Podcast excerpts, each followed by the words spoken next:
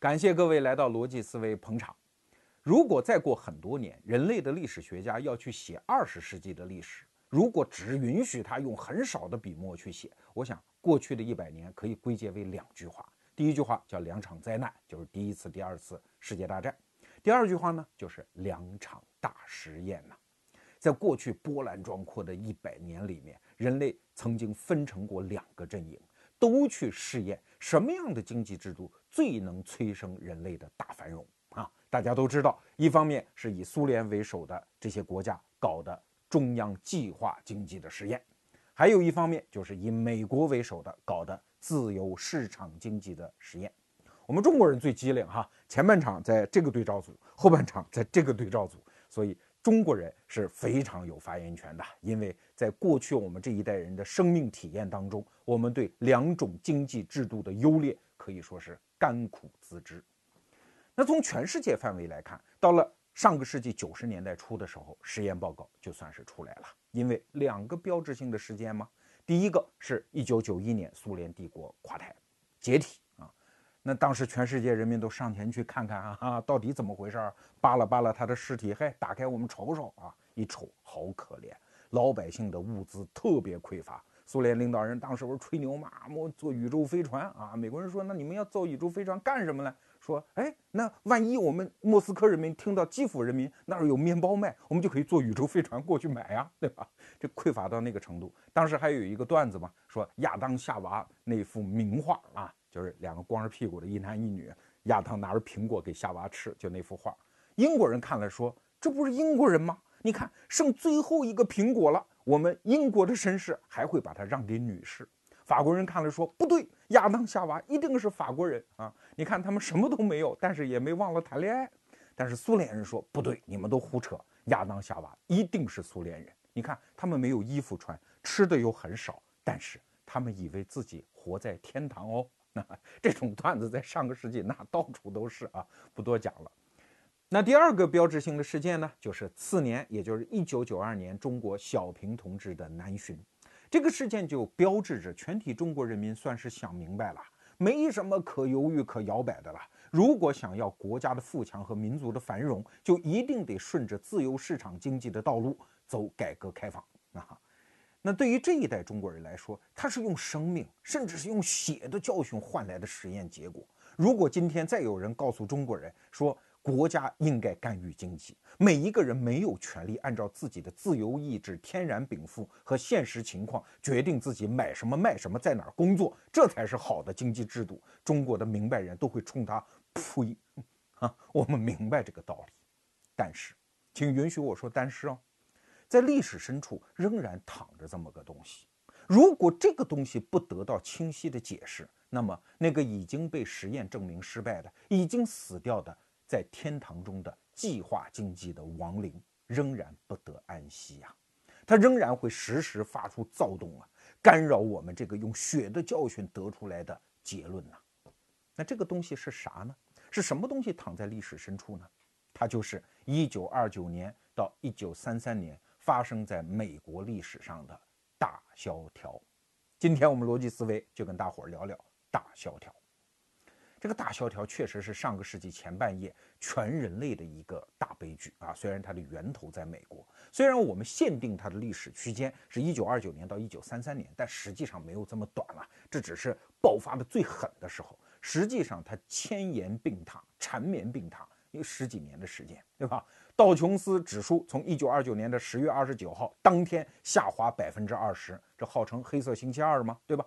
那什么时候才恢复到一九二九年的水平呢？得到一九五四年之后啊，所以可见这是一个漫长的恢复的过程。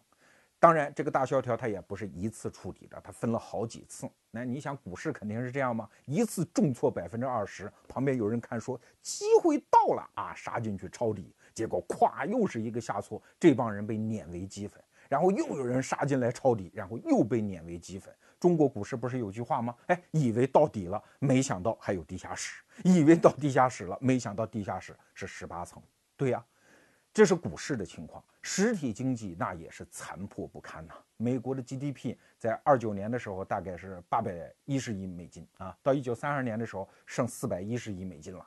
而且大量的重要的经济部门都是玩命的下滑。你比如钢产量最狠的时候下跌百分之八十，汽车产量最狠的时候下跌百分之九十。当然，之所以称它非是是一个惨剧，就是因为老百姓的生活太惨了嘛。当时的失业率的数字曾经飙升到百分之三十，这个数字我们今天看起来，哎，那还是少部分人没有工作嘛，绝大部分人还是幸福的嘛。你真不能这么看，因为美国人和我们中国人可不一样。第一，他们不积蓄啊，没有储蓄；第二，他们的社会已经是一个原子化的人的人和人之间的社会，不像中国有大量的小共同体，我们的社会转型还没有完成，对吧？中国如果真的有短期的百分之三十的失业率，可能我们撑的时间比美国人要稍微多一点。为什么？我们大量的小共同体啊，对吧？爹妈愿意管孩子，呃，亲戚朋友，一个村落的小共同体的人，互相之间还有一点照顾。可是你想想，在美国的那些大的工业城市，那些失业者，失业两个字哪像表面上的这么轻松啊？所谓的失业，美国人又没有积蓄，立即就是下一顿饭不知道在哪里呀。啊，那个提机豪寒，那个绝望的对未来的那个那个心态，我不知道你能不能体会啊？确实，在那个时间造就了美国大量的人间惨剧。如果你想了解，看几部卓别林的电影就全知道了。这是一个悲催的事件了，但是所有的悲催都需要一个解释啊。从那个时候一直到现在，大萧条的研究就一直是经济学研究当中的一门显学。大家还记得前任的美联储主席伯南克吧？就是那个光头哈，他自己就讲过一句话，说如果你是个研究地质学的人，那你一定应该去研究地震，因为这是这门学科皇冠上的明珠。如果你是个研究经济学的人，那你就一定要去研究大萧条啊。伯南克自己就是年轻的时候是以研究大萧条而著称的啊，可见这个课题散发出一种长久的强大的学术魅力。当然，我们普通人不管什么学术不学术，但是历史上有这么一个国家，它突然病了，后来又突然好了，这总得有个解释，有个交代吧？我们一般人呢耳熟能详的一套解释是这样的啊，它它关键是时间上它摆出来了。哎，你看，先是市场经济的一段繁荣，我们称之为叫柯立芝繁荣啊，柯立芝也是前任的胡佛总统前任的一个美国总统，柯立芝繁荣。然后就是胡佛总统任期内的大萧条啊，然后就是罗斯福上任，然后就是大萧条结束了。那所以你看这个时间顺序在这儿，很容易就得出前因后果吗？因为市场经济的自由放任导致大萧条，因为罗斯福实行了新政而导致了大萧条的结束。哎，你看多简单多明白啊，对吧？不光是中国人接受这一套解释哦，美国人主流接受的也是这样一套解释。这套解释谁最爱听啊？就是那些计划经济的拥趸。你看，他基本上这两个判断就可以总结出两句话。第一句话叫市场经济不作就不会死；第二句话叫社会主义的因素不出手，你市场经济就生没辙。你看啊，先看第一句话，马克思原来就讲过。资本主义打娘胎里就带来了一个毛病，就是那种阶段性的阵发性的经济危机，每隔几年就要再来一回。二九年到三三年的大萧条不过是其中比较严重的一次而已，没有什么好大惊小怪的。它就是这个物种，就是这个货色啊，从出生到死亡，这个病甭想治得好。哎，这是第一句话。可是第二句话就要解释啊，它为什么后来又治好了嘞？哎，解释是这样的。因为罗斯福新政当中包含了大量的计划经济的因素啊，都是中央政府出手去强力的干预经济，比如说大型的公共工程的建设以工代赈呐，比如说对银行的管制啊，对市场竞争的管制啊，哎，这些东西奏效，这是一整套罗斯福新政才拯救了美国经济，啊，这是一套解释。这一套解释，如果它是对了的话，我想中国人是不是一定要走自由市场经济的道路，就要存疑嘞，对吧？因为搞来搞去，没准一个大繁荣之后，中国也会重演大萧条嘞，哎，所以我们才说计划经济的亡灵，哎，不得安息，原因就在于此。但是啊，历史上一直还有另外一种解释，另外一个声音，原来呢是悄悄的。在学术界内部啊，比如说原来的这个经济学派当中，就有一派解释，奥地利学派，他就说，其实经济危机的解释也很简单啊，它跟马克思主义的正统它不是一套说法。他认为这就是政府过度干预经济的结果，因为政府嘛，老想干点通货膨胀，你看征税那玩意儿多烦人呐，老百姓又反对，选票又不给你，对吧？哎，印票子，哎，政府有钱了，可以多干点事儿，所以政府都是有通货膨胀的冲动的。正是因为政府多发票子，导致市场信号的紊乱，企业盲目的扩大生产，所以才导致经济危机啊。所以这种解释以前也都有，但是。在二零零八年之后，因为大家知道，零八年美国乃至全球的市场经济里面都发生了一次金融风暴，对吧？越来越强的一种声音开始出现，就是大萧条的真实原因，就是因为政府过度干预经济。哎，说到这儿，你可能脑子有点乱了哈，我再给你解释一遍。原来的解释是因为政府不管才有大萧条。而这一派解释说，大萧条的原因就是因为政府过度干预。原来的解释是啊，因为政府管了，所以大萧条结束了。而这一派新的观点认为，正是因为罗斯福新政，使得大萧条缠绵病榻十几年才得治愈。如果没有罗斯福捣乱，大萧条早就好了。啊这不是我自己在这瞎说啊，这是美国现在主流经济学界一个越来越强烈的声音。虽然对于美国人来说，这也是一种新的解释啊。最典型的一本著作就是罗斯巴德写的《美国大萧条》这本书。当然，那本书里大量的经济学的解释了，我们在这里且不去说它。那这两派观点到底哪个对呢？我从个人情感上，我们也不隐瞒啊。尤其是中国人用这一生的时间去试验了自由市场经济的好处，我们当然倾向于相信后一派传说。但是啊，这个历史啊，我们必须客观的讲，它很难得出一个确定性的因果关系，因为历史就是这样的，它时间前后的事件是不是互为因果，其实不知道。哈哈，就像是一个人他得了一场病，然后他吃了一味药。然后过了一段时间呢，这个病就好了。那你说这味药是不是治好了他这个病？还真的很难说啊。哎呦，就像感冒，没准儿不吃药一个礼拜也好，吃了药一个星期也好，对吧？哎，因为吃了某种药，反而要十五天才好。所以你说这个药它到底是治病还是害人呢？其实从单个的病例是说不清楚的啊。虽然在时间前后上确实吃了药，后来病好了啊，这个逻辑您听得懂吧？那一般来说，现代医学怎么解决这个问题呢？就双盲测试，对吧？设计好几个对照组，让一模一样的病情，但是吃第一是吃药，第二是吃安慰剂，看是不是真的有疗效。它有对照科学方法，但是经济没法再重来一回啊！难道我们要人为的再制造一个一模一样的大萧条，跟美国的那个时代做对比实验吗？没有办法。历史过去了就过去了，它作为一个永恒的谜题放在这儿，让我们后人去解释啊。我个人情感上愿意相信什么，其实倒反倒不太重要啊。但是我们这期节目呢，我们还是要给后来一种说法提供一些事实上的支撑啊。比如说，就这就牵扯到对于胡佛总统到底干了什么的评价。在说胡佛之前，简单介绍一下背景。他前面两任总统，一个叫哈定，一个叫柯立芝，这两个人中国人不太熟悉哈，为啥呢？因为他们都信奉自由放任的市场经济。既然市场自由放任，那就没政府什么事儿。政府不干什么事儿，那总统怎么会有丰功伟绩流传下来嘞？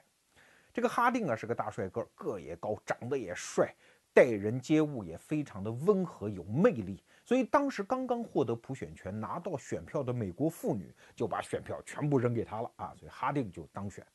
哈定呢一生有一个大软肋，就是特别好色，愿意跟各种有妇之夫搞暧昧。所以后来官方说法说他是中风而死，但民间还有一个说法说他是被一个情妇给毒死的。但不管怎么样，他是死在任期上。熟悉美国政治制度的人都知道，副总统就要接任呐，这个副总统就是柯立芝。柯立芝的性格跟这个哈定正好相反，他是一个沉默寡言的人。但不管怎么样，这两个人性格相反，经济政策一模一样，都是自由放任。这哈定有一个外号嘛，他的内阁叫扑克内阁，经常把各种部长叫到白宫来，来打牌啊，没什么事儿要管，让他们资本家自己做生意去。这个柯立芝也是一样，柯立芝在美国的总统序列里面堪称睡神，他每天要睡十个小时啊。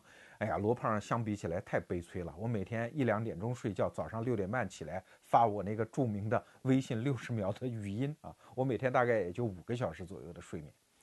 哎呀，这个柯立芝每天要睡十个小时，而且中午还要加一个小时的午觉，所以他可能是历朝历代美国总统当中最休闲的一个人啊。总之就没什么可以干。按照当时记者的一个说法，那个时代的政府薄小的。简直就是个隐形人啊！政府在美国社会几乎就是不存在啊！而且他们俩还任用了一个大富翁当财政部部长，就是梅隆。梅隆也是历史上著名的一个大富翁了，那也是富可敌国的主哈。他从1921年当财政部部长，一直当到了32年，历任三届总统。梅隆的经济政策说来也简单，就是玩命的减税。啊给富人也减，给穷人也减。当然，这套理论很简单了，就是虽然减税，但是经济繁荣了嘛，税基也大了，国家实际上还有好处啊。但不管怎么样，这个三个大宝贝儿执行的都是自由放任的市场经济，哎，顺便也就带来了颗粒之大繁荣啊。紧接着，你看我们主人公要出场了，这个胡佛，胡佛是颗粒之的商务部部长，他年轻的时候还在中国混过啊，在中国当过白领啊，他。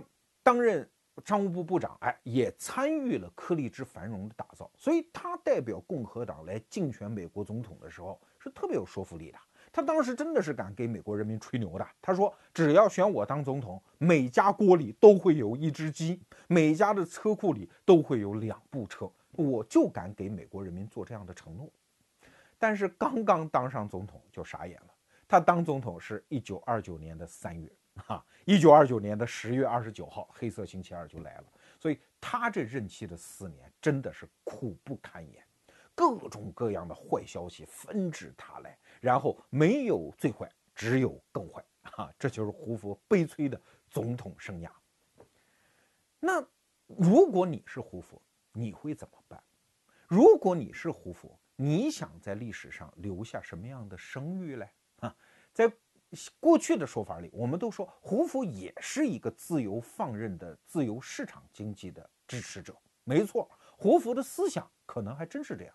至少我在史料当中就看过他的国会的，在就是美国总统的国会的咨文里面，就明确指出说，虽然我们现在面对经济危机，但是不要紧，让市场自己去调整恢复。我们政府不能通过法律或者是行政手段来干涉市场。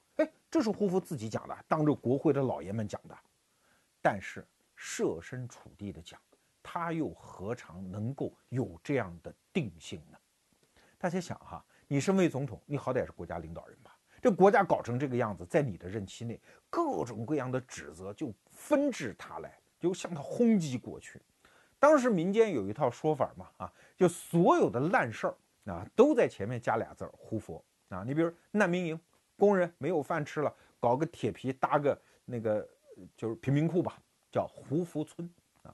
流浪汉要饭的那个袋子叫胡福袋啊。一个车烧不起油了，人背着走、拖着走，这叫胡福车啊。流浪汉躺在公园的长椅上，寒风瑟瑟，只好拿报纸把自己盖起来，那个报纸叫胡福毯子。所以你想，一个人你有自尊心的好不好？所以胡佛。也没有办法，他必须做一些事情。后来的很多经济学家就敏锐地发现了胡佛的思想和胡佛的行动两回事儿。胡佛表面上是一个自由放任的思想者，但是他在执政期间，他试图通过一系列的政府干预去拯救当时的经济危机。你看，重要的分歧就在这儿出现了。他拯救经济危机的很多方法，其实跟罗斯福新政没有什么区别，包括把企业家叫来说：“你们不许开除工人啊，你们开除就开除吧，但是你们不许给工人降工资，还得涨工资。”你说这就干涉市场自由了吗？工人拿多少工资，你让工人和资本家自己谈判吗？哎，他要出手，比如说加税，比如说降低利率，就是拼命的向市场释放各种各样的通货膨胀因素吧。所有后来罗斯福干的事儿，胡佛都干过啊。罗斯福不是搞大量的政府公共项目建设吗？以工代赈吗？胡佛也干呢。你现在到美国去参观那个胡佛水坝，那就是他在任期间干的。当时建立这个项目的理由就是以工代赈呐。所以说，后来的罗斯福不过是胡佛的升级二点零版而已。其中有一个最著名的事儿，也是后来的追究责任的经济学家对胡佛最指责的最厉害的一件事情，那就是美国历史上真正是臭名昭著的斯姆特霍利关税法案。你听这法案名字啊，斯姆特霍利，这就俩参议员弄的这个事儿。这什么意思呢？就是既然美国经济已经不行了，那你就不能让外国的货来冲击我们呀。各种各样的行业协会都跑到华盛顿去游说，说我们提高外国进口产品的关税吧，让美国人民买美国货吧，这样我们的经济不就缓过来了吗？但是你以为这个市场是你一家说了算的吗？这个斯姆特霍利法案执行之后，在欧洲，也就是美国当时主要的贸易伙伴那里，引起了一场大风暴。那举个例子讲，这瑞士人造手表的，原来美国人有钱，手表主要就卖到美国。现在好，瑞士手表的关税提得老高，瑞士人手表卖不出去，那瑞士人怎么办？报复啊！所有美国货也不许进入我瑞士啊！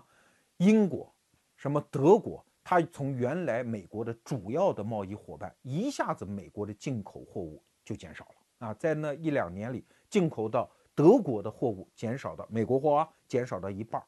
你比如说汽车，法国基本上就把关税一下子就提高到美国汽车在法国市场上一辆都卖不掉。意大利更是这样，美国汽车经过斯姆特霍利法案之后，在意大利市场上的销量一下子狂降了百分之九十。所以。原来你美国是在全球市场经济的交易当中生存的，你那么多的产能不是你美国人消费，你要向欧洲市场倾泻的。结果因为这样一个试图给害别人的法案，最后反倒害了自己，让经济危机继续持续下去。哎，你看，说到这儿，我们几几乎把这个争论给说清楚了啊，就是胡佛到底干了什么？他自由放任吗？他还是胡乱折腾呢？这个事情现在越来越说不清了。那胡佛到底是用自己的不作为导致经济危机加深，还是用自己的胡乱作为导致经济危机更加严重呢？这成为历史上的一个公案啊，没有标准答案。具体的结论您自个儿琢磨。刚才我们介绍的关于胡佛的很多观点，其实来自于一个美国经济学家叫罗斯巴德写的一本书，叫《美国大萧条》。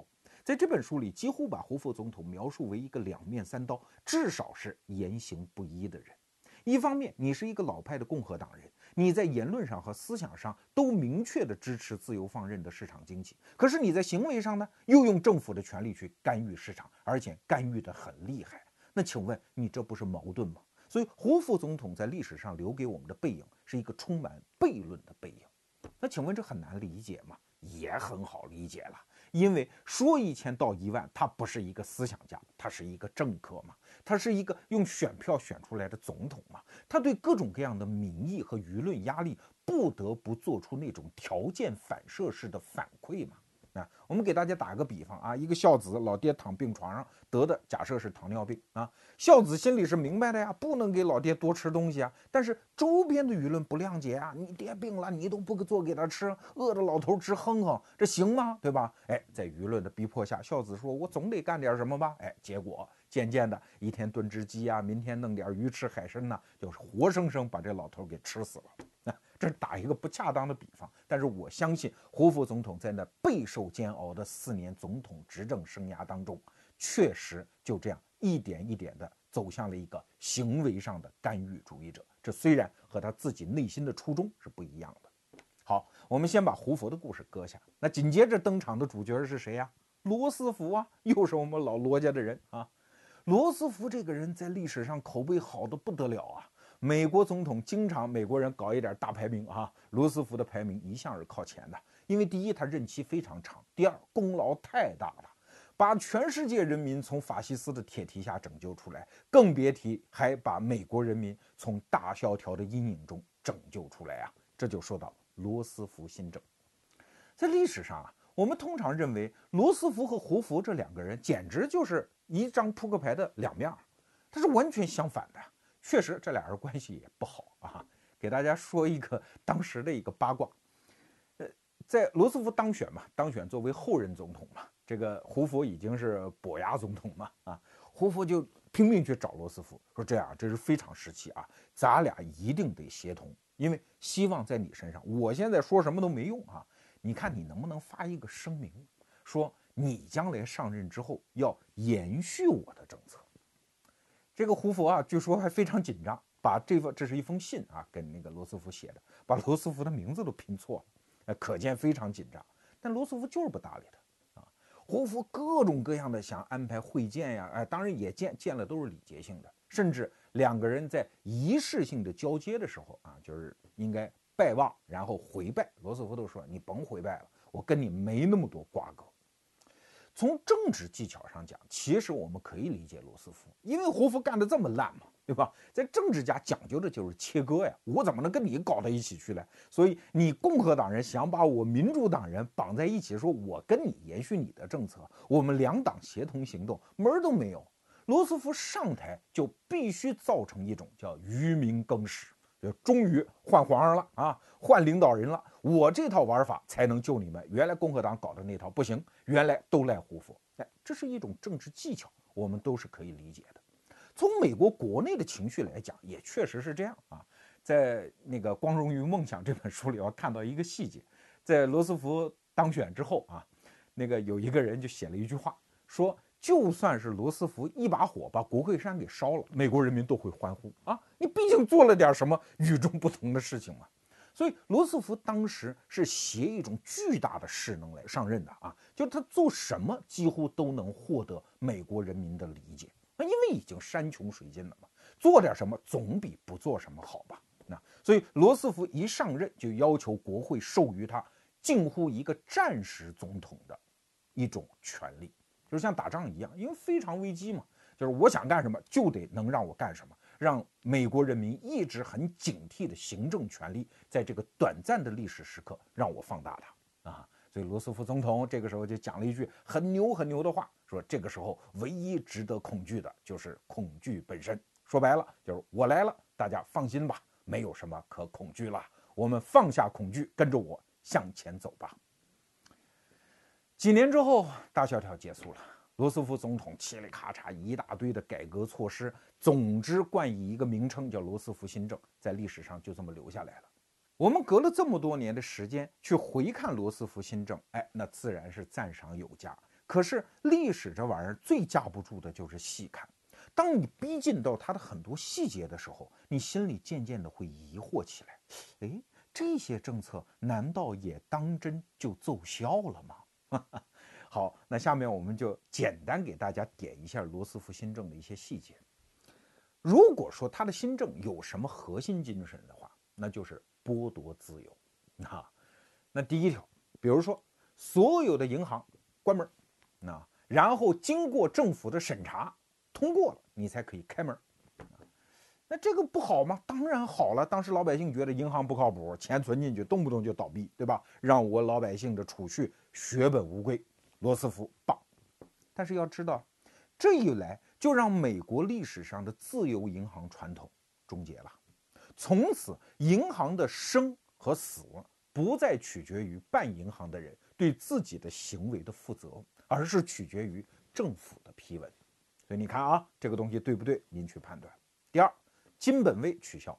原来金本位是政府发行货币的一个保障，哎，至少它对政府的通货膨胀冲动它是有约束力的吧？因为特定的数量的金子就对应特定数量的美元，对吧？所以你政府滥发美元很难做到，但是罗斯福新政禁止老百姓拥有黄金，啊，如果拥有黄金坐牢啊，我不知道你想起什么啊？至少我想起的就是国民党败退大陆之前发的那个金圆券，就曾经干过这么一条：民间不许持有黄金，只有政府可以持有，政府拿到这个金子发金圆券，然后就带来空前的通货膨胀。确实啊，金本位取消之后，在罗斯福新政期间，大量的通货膨胀就在美国确实是发生了啊。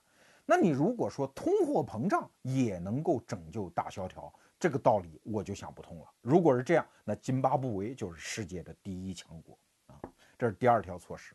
第三条措施就是严格限定各种各样的就业自由。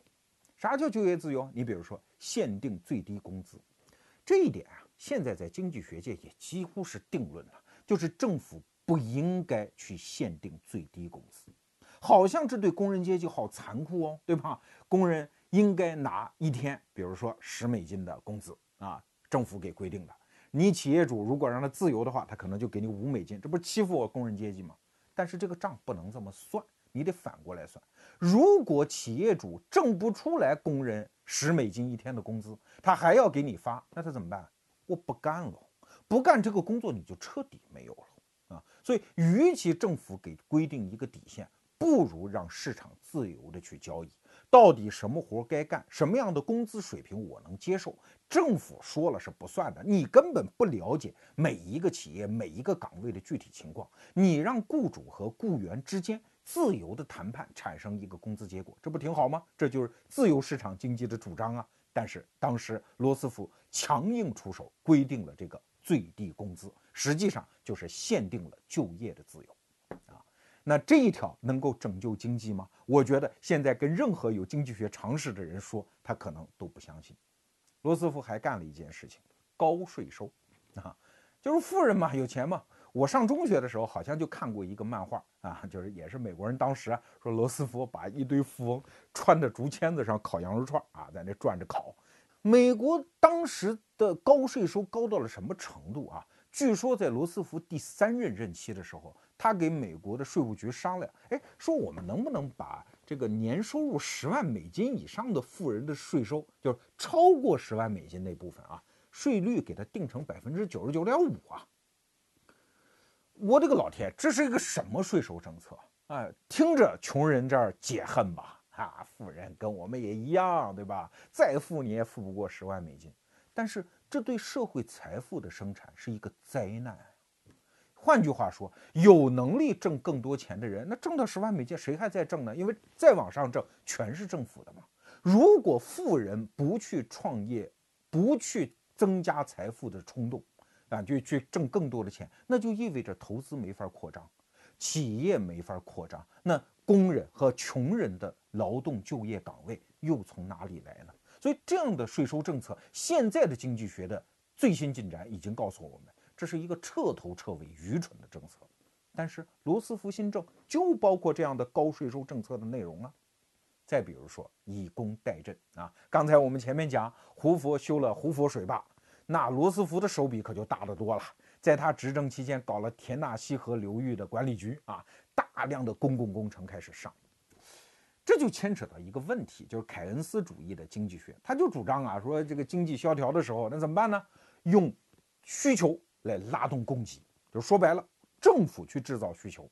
说的一个极端的话，就是政府组织人先挖一坑，然后把这坑再填上，每天给发工资，这样不就产生了需求吗？哎，有这样的需求，那经济就会恢复。这是凯恩斯主义的一个非常粗浅的一个理论的轮廓了。那那确实，罗斯福当年就这么干的。那请问这有效吗？那如果这个东西有效？那很多现在的一些二把刀经济学家讲的那些话就是对的，就像有的经济学家说：“哎呀，地震好呀，地震拉动 GDP 呀，你看这个东西毁掉，马上又重建，这不制造了需求吗？啊，制造需求就拉动供给，经济就会繁荣。”我就不知道这些人的常识在哪里啊？这都不用我去批判，给大家推荐一本书，法国十九世纪的经济学家巴斯夏早就用各种各样的文章去嘲笑过这种理论啊，他管这个叫破窗谬论。什么意思啊？就一窗户啊，一小孩啪打球把这窗户给踢碎了啊！结果有一个人在旁边哈哈大笑，你看拉动了经济成长，因为这个家主人终于要再买一块玻璃了，这不是荒谬吗？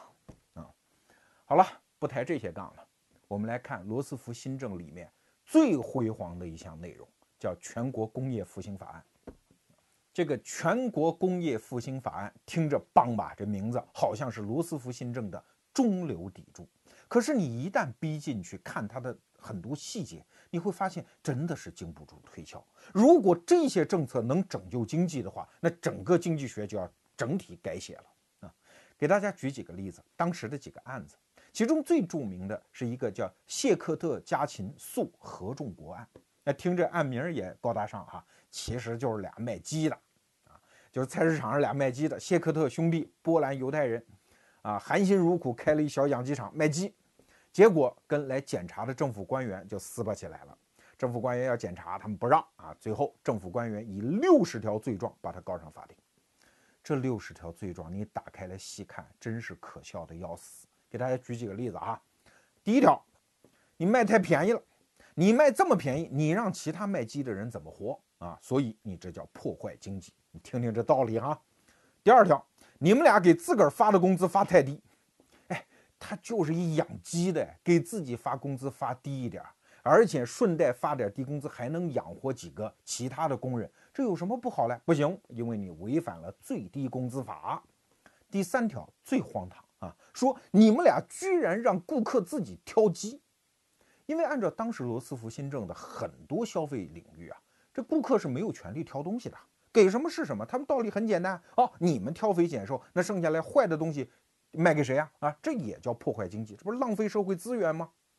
说到这儿，我估计一些年长的听众观众。就已经会心一笑了。当年国营的肉店不就是这样吗？不准挑肥拣瘦，营业员给你砍哪一刀就是哪一刀啊，肉价是一样的。所以那个时候私人的肉店为什么价格那么高的肉还能卖得掉？很简单，允许顾客挑嘛。这就是中国改革开放刚开始的时候出现的一幕幕场景啊。在罗斯福新政期间一样，居然以这个堂而皇之的理由把一卖鸡的给告上法庭啊。啊，当然还罗织了一大堆其他罪名了，说你卖的是病鸡等等。这谢克特兄弟实在受不了了，说我们犹太教徒虔诚的宗教信仰，我们从来不卖病鸡啊，所以就积极应诉。后来这官司打的二一天作五啊。与此同时，还有很多案件，比如说当时有一个著名的叫裁缝案，那什么意思呢？他也不是个裁缝，其实就一个洗衣店。你说一个洗衣店多么小的生意啊？当时政府规定，洗一件衣服至少四十美分啊！这一家说，我能不能便宜点？市场竞争嘛，啊，降到三十五美分得了啊，罚款一百美金。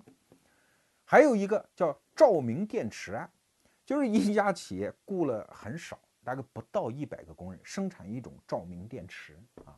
后来也是政府说，你怎么能卖那么便宜呢？你卖这么便宜就是破坏经济啊，不许便宜，你必须按照政府定价来。啊结果这家的主人啊，呃，包括啊，包括工人工资的问题，最就最后的这家主人是几个月的监禁，然后政府把他罚款，罚的是倾家荡产。还有什么橡胶轮胎案啊，在书里有很多。哎呀，我想经过三十多年市场经济洗礼的中国人，应该在这些事情上能判断得出是非吧？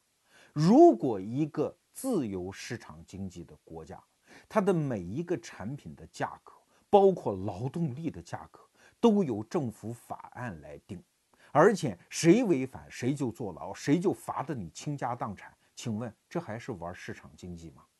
罗斯福新政实施的这些措施，可以说让美国市场上的自由已经变得非常稀薄了。且不说银行不能自由开办，就是一家卖鸡的都没有办法根据自己愿意的价格把鸡卖给顾客。请问这还是市场经济吗？啊？如果一百年之后有人告诉你，这就是让美国走出大萧条的原因，正是这样的政策让美国重新获得了繁荣和富庶，那请问你信吗？听到这儿，你可能会说，罗胖子这一期是要黑罗斯福啊？啊，还真没这么简单。因为作为个人呢，我对罗斯福总统当年的处境以及的所作所为，还是抱有充分的同情的。就算您是个圣贤，您穿越回一九三三年，你当美国总统，你能怎么办呢？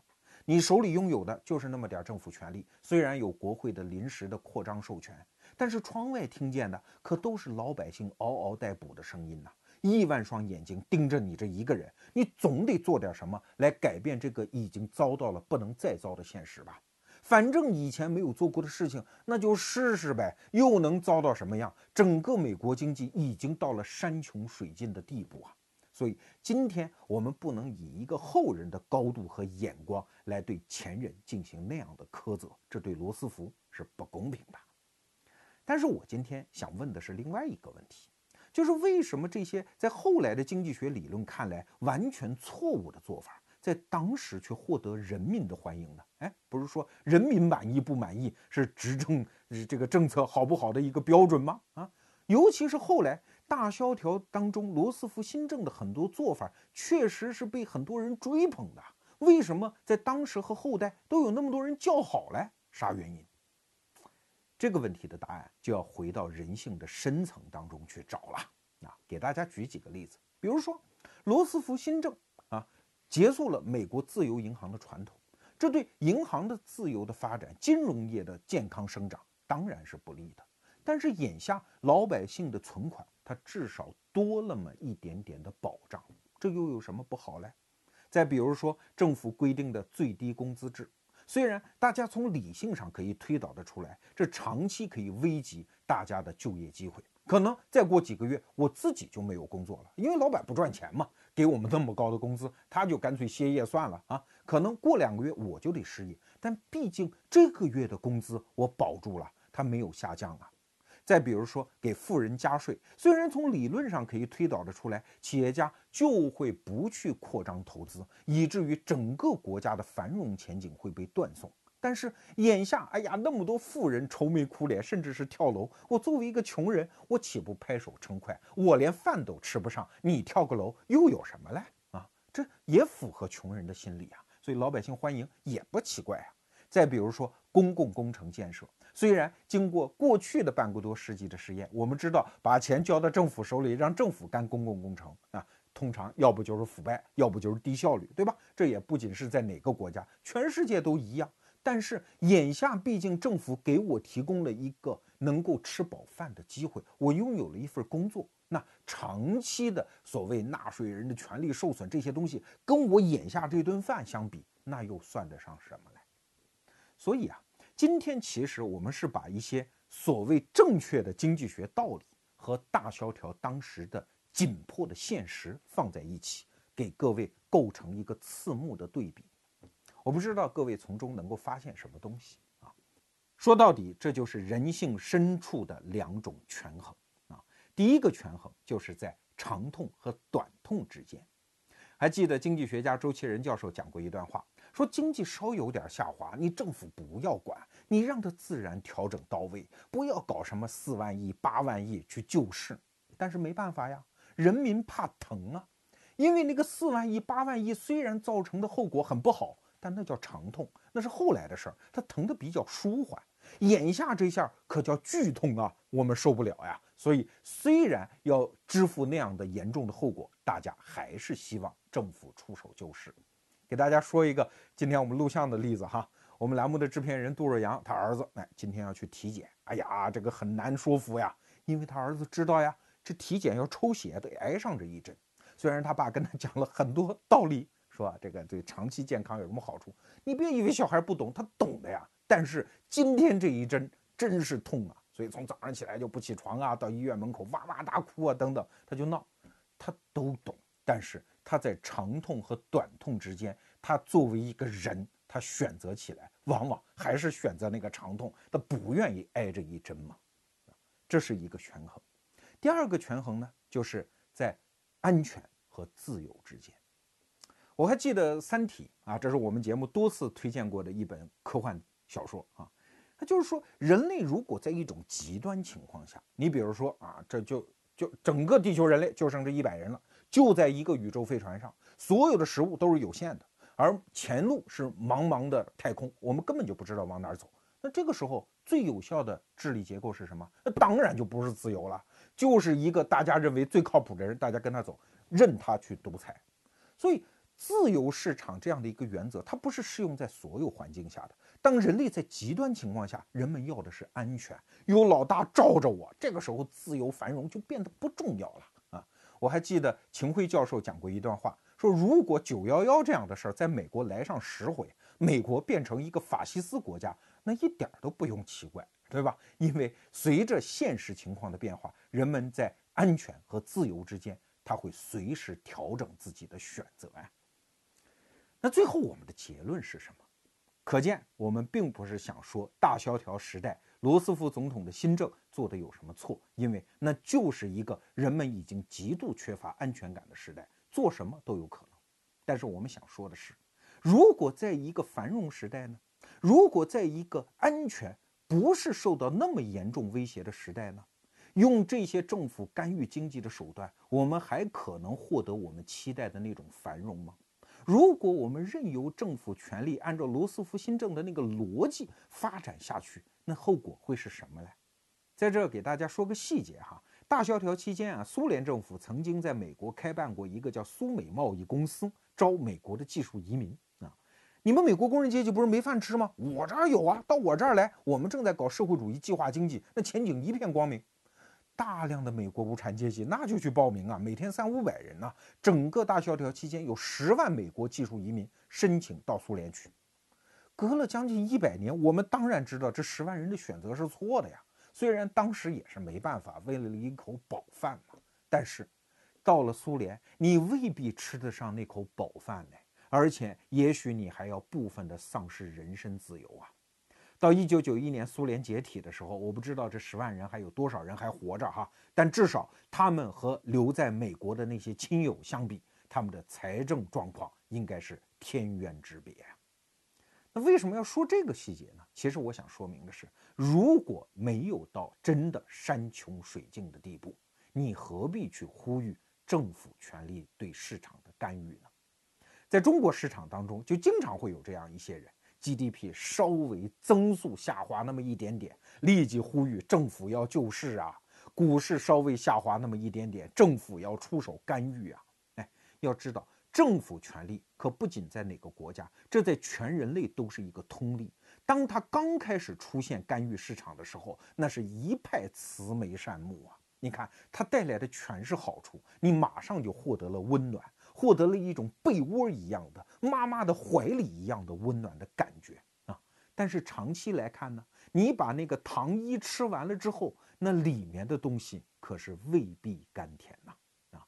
就像中国的企业家冯仑讲的，政府权力它全世界是通例啊，它有一种克制不住的要伸手在企业家怀里摸来摸去的那样的一个冲动。我们克制这种冲动还来不及，难道我们还要呼吁他随时随地来我们这儿摸呀摸吗？啊，政府权力的很多起点其实都是善意的，但是还是记住那句古老的话吧：通向地狱的道路往往都是由善意一块一块的铺就的。